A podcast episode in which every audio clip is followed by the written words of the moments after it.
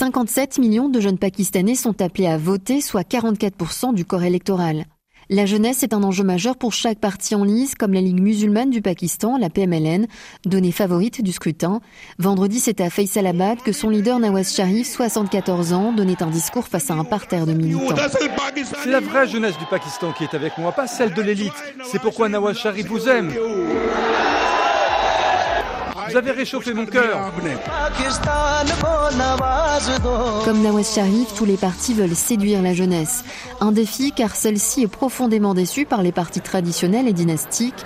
Parmi les désillusionnés, les étudiants. Dans les couloirs de l'université du Punjab à Lahore, les élections sont au cœur de débats animés.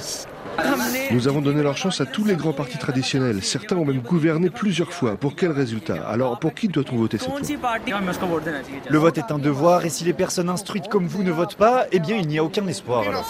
Ok, mais on voit bien qu'il n'y a finalement qu'un seul parti qui a toutes ses chances de gagner. Nazaruddin, 22 ans, partage cette opinion. Nous savons tous que les élections sont biaisées. Tout est joué d'avance, nous le savons tous. Je pense donc que les élections ne font aucune différence pour qui que ce soit. Tout dépend de l'establishment, de ce qu'il désire et de ce qu'il décide.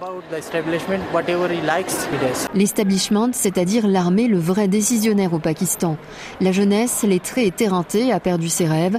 31% des diplômés sont au chômage. Ali Messim, psychologue de formation, n'a jamais trouvé de travail depuis qu'il a fini ses études.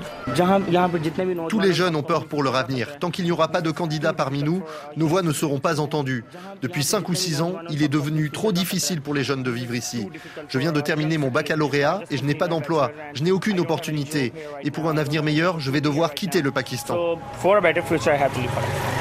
Comme 40% de la population, il n'aspire qu'à l'exil.